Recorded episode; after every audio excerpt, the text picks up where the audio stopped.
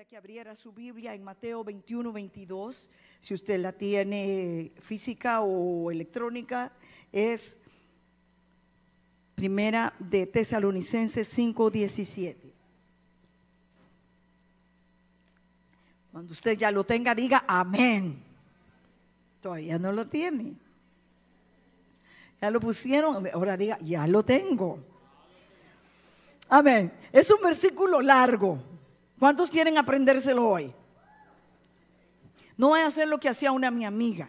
Ella estaba enamorada de un joven que se llamaba César y estaba orando para que Dios le contestara. Pero un día llega de broma con nosotros y me dice, fíjate que ya Dios me contestó que él no va a ser mi prometido. Yo le dije, ¿por qué? Porque abrí en la Biblia y me salió este versículo, orad sin César. Así que no es el nombre, solo está diciendo orar sin parar. Amén. Diga conmigo, orar sin parar. Yo sé que ya hemos orado y el tiempo nos ha avanzado y Dios añada bendición a esta palabra. Pero mire, orar sin cesar no es lo que está diciendo aquí, sino todos los pobres hermanos que se llaman César, incluyendo la ensalada César, no podría orar. Pero no está hablando de César, de una persona, sino está diciendo, no deben de dejar de orar en ningún solo momento. La Biblia no nos está diciendo que oremos cuando hay problemas, que oremos cuando hay un examen y no estamos seguros de pasar esa prueba. Que no tenemos que orar solamente cuando hay un examen médico o cuando alguien viene de su país para acá y quiere que se ore por un milagro. Claro que se tiene que orar por esas necesidades, pero la palabra del Señor dice, orad en todo tiempo. Diga conmigo, orad en todo tiempo. Tiene que haber un fluir de nuestros labios de oración que si estamos contentos debemos de orar, si estamos preocupados debemos de orar, si hay necesidad debemos de orar, pero si hay gratitud debemos de orar. Es decir, que el Señor le está diciendo en esta palabra, la oración te va a cubrir, en cada paso que des, sin importar en qué situación estés. Hay situaciones tan hermosas en que acabamos de ver un milagro y estamos tan agradecidos que una oración sería muy oportuna para darle gracias a Dios. Hay momentos en que yo me he dado cuenta que estoy en algún lugar y veo que hay cierto conflicto en aquella mesa donde estoy en un restaurante o en el aeropuerto. Veo que una pareja está en un poquito de discusión. ¿Y qué es lo primero que brota? No es ir a separar a la gente, es empezar a orar para atar el espíritu inmundo que está moviendo a esa gente para que pelee. Por eso el Señor dice, debemos de orar siempre. En Mateo capítulo 21 y versículo 22 dice, y todo lo que pidieres al Padre, diga conmigo, todo lo que pidieres al Padre, diga la palabra en oración y creyendo lo vamos a recibir. Es tan poderosa la oración que dice, si tú oras vas a recibir. Si tú elevas la oración, algo va a suceder en aquello por lo cual nosotros estamos orando. Quiero leer un pequeño párrafo de un libro que a mí me ha bendecido y que nos inspiró. Mire, mire este servicio de oración, mire cuánta gente hay para la gloria de Dios. ¿Sabe cómo empezó nuestro servicio de oración en nuestra iglesia? Empezó un día martes con siete personas. Y como no había espacio donde orar, entonces lo hacíamos en un pedacito de, las, de la aula de sala cuna o de babies. Nuestra reunión de oración no empezó con un ejército de oración. Empezó con una persona que dijo, ¿cuándo vamos a iniciar nuestro servicio de oración? La, ahora, después de esos años de que alguien sintió esa inspiración, hoy podemos tener gente que le gusta orar. Y todo empezó basado en la inspiración de este libro. A veces hasta para comprar un libro tú tienes que orar. Y te voy a compartir un testimonio que no lo tenía en mente, pero fuimos a la librería cristiana, que en ese entonces habían muchos libros en español. Usted como cristiano tiene que aprender a leer libros. ¿Sabe por qué ya no hay tanta impresión de libros en español? Porque el hispano, latino, no le gusta leer. Y es un hábito que tenemos que aprender a formar. Aunque te cueste un poquito, pero agarra un libro y lee una página al día si quieres. Y estábamos con mi esposo en ese lugar buscando libros y yo agarré un libro y lo dejé, pero mis ojos se fijaron en otro libro. Lo agarré, leí la parte de atrás y lo volví a colocar.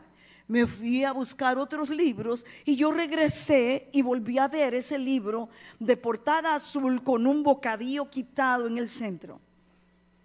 Yo lo agarré y lo cargué, pero decía, no creo que me interese este libro y lo volví a guardar a su lugar. Pero cuando me volví a dar otra vuelta en alrededor de los libros, vuelvo a regresar y ya casi el Espíritu Santo me dijo, no seas cerrada de la cabeza, en otras palabras, no seas desobediente. Agarra ese libro y yo lo agarré. Y lo empecé a leer juntamente con mi esposo. Y de ahí nació la inspiración de la intercesión. Y en ese libro dice este pensamiento que seguramente ya lo habrás oído. El autor es eh, Jim Simbala, y él dice estas palabras, escúchelas. Dios y la oración son inseparables. La enseñanza del Antiguo Testamento está llena del tema de la oración. En todas partes hay mandatos e incentivos para orar y las grandes historias de liberación y de victoria, de experiencia y visión son el ejemplo de una oración que prevalece. En otras palabras, está diciendo, cuando tú lees la Biblia o cuando ustedes leen la Biblia, ahí está impregnada la visión, el éxito, la victoria y la conquista de muchos hombres que aprendieron a orar en medio de la tribulación. No es casualidad que cuando está Moisés en plena guerra, yo no vea a un Moisés pastoreando ovejas. Yo no veo en la Biblia a un Moisés tomando agua. Yo no estoy viendo en la escritura a un Moisés que está quejándose con sus subalternos. Veo a un Moisés subido en la montaña, intercediendo al Dios de los cielos, y era tanta su pasión de clamar que tuvieron que llegar sus ayudas a levantarle las manos. Es tan importante la oración que el mismo Señor Jesús en el momento de ser tentado no pensó en otra cosa sino estar allá en el monte de los olivos intercediendo por fortaleza y por una señal de conquista. La oración es la fuente más grande que podemos tener si queremos ver milagros. Quiero leerte otra experiencia de un hombre predicador de metodista, de la iglesia metodista de Inglaterra, Samuel Chaudic, y dice de esta manera, la oración del santo más débil que viva en el espíritu y que está bien con Dios es el terror de Satanás. No está hablando de un gigante de la fe, no está hablando de un pastor o de un apóstol o de un profeta. No está hablando del mejor maestro ni del mejor escritor. Está hablando del hombre más débil que vive en el espíritu y está con Dios. Se convierte cuando ora en el terror de Satanás. Por eso es que Satanás trata de evitar que el pueblo de Dios ore. Porque sabe que un hombre, una mujer que ora, se guarda de la tentación. No te va a guardar de la tentación una esposa celosa que revisa tu teléfono cada mañana y cada madrugada. Lo que te va a librar de la tentación es un corazón sencillo y aunque seas débil, pero que oras, Dios te librará de la tentación. Usted debería de dar un aplauso al Señor diciendo sí, porque cuando yo oro, el Señor hace maravillas. Y dice, este se vuelve el terror de Satanás. Los poderes de las tinieblas se paralizan con la oración. No hay sesión de espiritismo que pueda triunfar en presencia de un santo y humilde que ora. No es de extrañar que Satanás trate de mantener nuestras mentes, oiga esto, nuestras mentes cargadas de trabajo hasta que no podamos pensar en la oración. Dígame si no es cierto esto que yo le voy a decir, porque a mí me ha pasado. Yo digo, mañana a tal hora de la madrugada yo tengo que estar orando. Y si yo digo voy a levantarme más temprano, esa noche pasan cosas para que yo no pueda dormir. ¿Sí o no? ¿No le ha pasado a usted? Usted dice, hoy en la tarde voy a orar.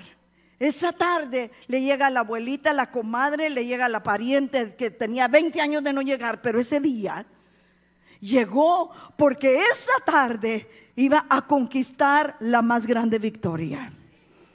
Es cuando entramos en un ayuno. Todo mundo te ofrece comida. El olor de la cocina de la vecina te dice lo que ella está cocinando. Y como que estuviéramos hipnotizados, queremos caminar para aquel lugar, aunque sea que, con el olorcito. O con la esperanza que la vecina salga y te ofrezca la tortilla. Mire vecina lo que estoy cocinando. Y no, no dudo que un día pueda salir la vecina que jamás te ha regalado un vaso de agua. El día que estás ayunando, ese día te ofrecen comida. Porque sabe que tú eres un hombre y una mujer poderosa en Dios cuando aprendemos a clamar. Mira lo que dice Isaías 30, 19. Ciertamente el pueblo morará en Sión. Esto era un lugar, una promesa, un lugar que Dios les había prometido en Sión, en Jerusalén, y nunca más llorarás. Pero hoy esta parte, el que tiene misericordia se apiadará de ti. Mire qué hermosa palabra, pero no termina allí. Lo voy a repetir. El que tiene misericordia se apiadará de ti al oír la voz de tu clamor. Diga al oír mi voz. Hay personas que les encanta mandar la petición de oración. Ore por mi abuelita, ore por mi hermano, ore por aquí, ore por allá. Pero cuando se habla de oración, pocas veces yo veo la persona que mandó esa petición. Y veo otras personas que ni conocemos a esas personas, pero nos ponemos en la brecha porque creemos que la oración cambia las circunstancias. Porque creemos que cuando un pueblo de Dios se une a orar, suceden cosas maravillosas. Cuando dan gloria a Dios. Denle un aplauso al Señor. Dice que cuando tú clamas, cuando tú oras, la misericordia de Dios te toca cuando oye tu voz, tu clamor y después añade y te responderá. Es que cuando tú clamas, el Señor responde. Él dice, clama a mí. Diga conmigo, clama a mí. Y yo te responderé. No dice lo voy a tantear, te voy a calcular, te voy a hacer esperar, te voy a hacer sufrir, te voy a hacer que te humilles hasta el polvo a ver si te contesto. No dice eso. Dice que cuando tú pides, Él se apiadará de ti y al oír tu clamor, entonces va a responder. Dice Juan 16, 23, 24. En aquel día no me van a preguntar nada. De cierto, de cierto os digo que todo cuando pidiereis al Padre en mi nombre, os lo dará. Hasta ahora nada habéis pedido en mi nombre. Pedid y recibiréis para que vuestro gozo sea cumplido. Yo creo que este versículo no necesita explicarse. Pero cómo nos da alegría cuando viene una respuesta, ¿verdad que sí? Ay, cuando tú le has dicho a tu esposo, ay, mi amor, cómo me gustaría que el día de mi cumpleaños tú me invitaras, aunque sea un taquito. Un taquito del paisa, un taquito de no sé qué lugar, de las chalupas. Bueno, yo tengo una jovencita del equipo de jóvenes que yo no conocía ese lugar, pero un día, no sé, no, sé, no la veo aquí, tal vez está allá. Y le digo, ¿y a dónde vamos a comer con los jóvenes? Aquí tengo una señorita, a ver, a ver Yesenia, ¿dónde es donde nos llevan? Ay Dios, mira, ni, ni al nombre se le olvida, a mí sí. ¿Usted conoce ese lugar? Algún día nos va a ver ahí. Yo ni sabía lo que vendían ahí, con ellos aprendí a pedir allí el famoso taco de las Amazonas. Pero cuando nosotros de veras anhelamos algo, no importa dónde vayamos, no lo comemos. ¿No es así? Cuando tú quieres un milagro, no importa lo que tengas que hacer. No, no, importa lo que debas hacer, tú le pides al Señor. Yo tengo una madre maravillosa en la oración. Mi mamá es una guerrera. Mi mamá tiene 95 años y desde que yo me acuerdo de ella, es una mujer que ora. Yo cuando tengo una necesidad, mi primer recurso es, mami, yo quiero que me ayude a orar. No se preocupe, mi hija, antes de que me dijera yo ya estoy orando. Cuando ella oye la fecha de un encuentro, ella empieza a clamar por los encuentros de nosotros, los encuentros de mi hermano, los encuentros de los, de los demás parientes de iglesia. Cuando hay una necesidad, que iban a operar a mi nietecita, mami, sí, mi hija, yo ya estoy orando y no se preocupe, todo va a estar bien. Porque ella conoció el secreto de la oración. Cuando nosotras como hijas, pero no hablo de mis hermanas, hablo de mí, que siempre tuve pasión por Dios, pero también entré en etapas de desobediencia. Tal vez no una rebelión de confrontación, pero quería hacer mi voluntad. Mi mamá no me agarró de los, de los pelitos, no agarró un cincho y me dio hasta que yo entendiera. Solo me dijo, no se preocupe, Nardi, yo voy a orar por usted. Y cuando ella decía, yo voy a orar, yo decía, ay Dios mío, mejor que no ore, porque las cosas se me van a poner mal. No es que intimidemos, es que cuando tú dobles las rodillas, algo suceda. Mire, Juana Wesley o Susana Wesley, mamá de Juan y Carlos Wesley, unos, unos eh, transformadores de la historia bíblica o cristiana, ella, ella se sentaba, tenía muchos hijos, 14, 11, 12 hijos, no sé. Pero hay una característica que a mí me impactó cuando yo leí su libro y su biografía. Dice que cuando ella se sentaba, como no tenía espacio en su casa y con el montón de niños, no tenía un cuarto de oración, un cuarto de guerra. ¿Qué iba a tener eso? Su cuarto de guerra era que agarraba el delantal. ¿Sabe qué es un delantal? Un mandil. Se lo ponía en la cabeza, así. Y sus hijos sabían que cuando ella tenía el mandil en la cabeza o en la cara, nadie se le podía acercar, porque ella estaba en oración. Queremos los resultados de los gigantes, pero no hemos aprendido a meter la llave de la oración. Nos gusta que otros lleven la llave y cuando la necesitamos decimos, ¿me prestan la llave? No, no te la podemos prestar. Tú tienes que mandar a hacer tu propia llave para encontrar las respuestas de Dios. Dale un aplauso al Señor si tú lo deseas.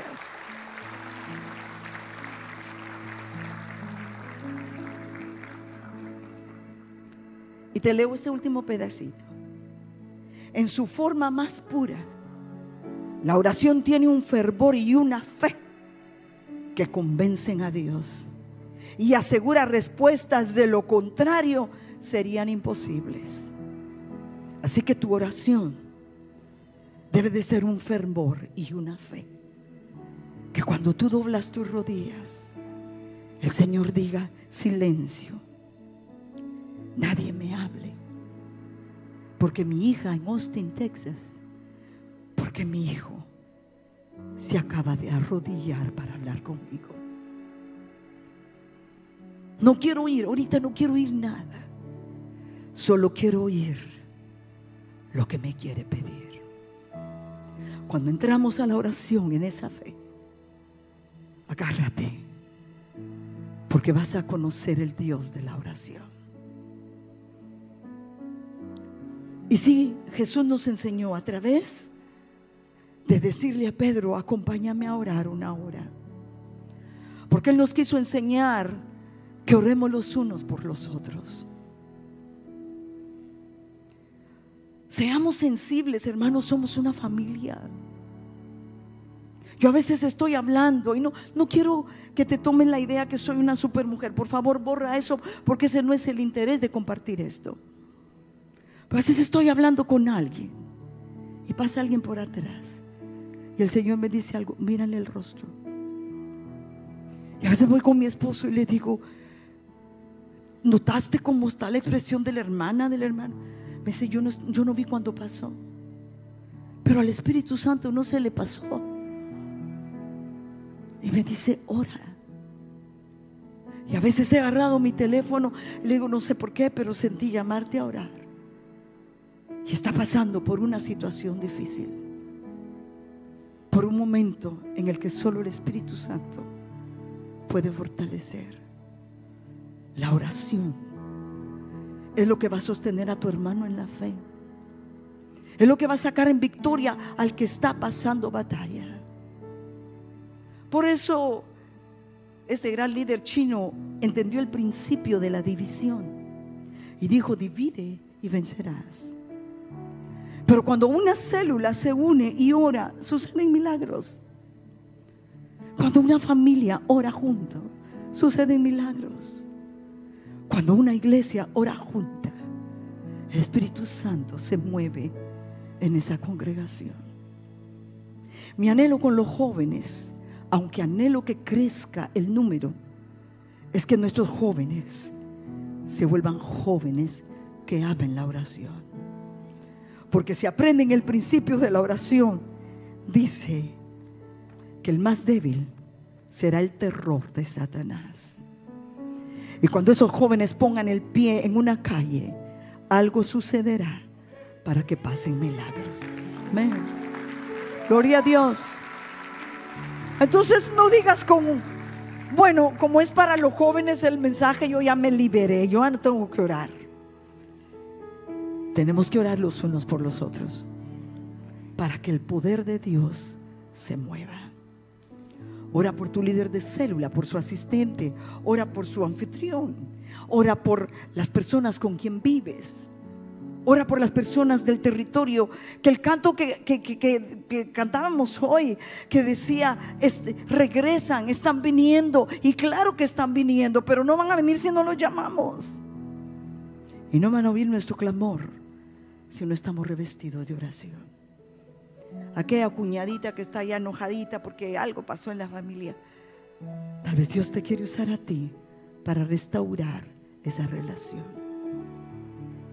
Y aquí lo dejo porque el tiempo se fue. ¿Por qué no te pones de pie, por favor? Y reflexionemos en lo que es orar.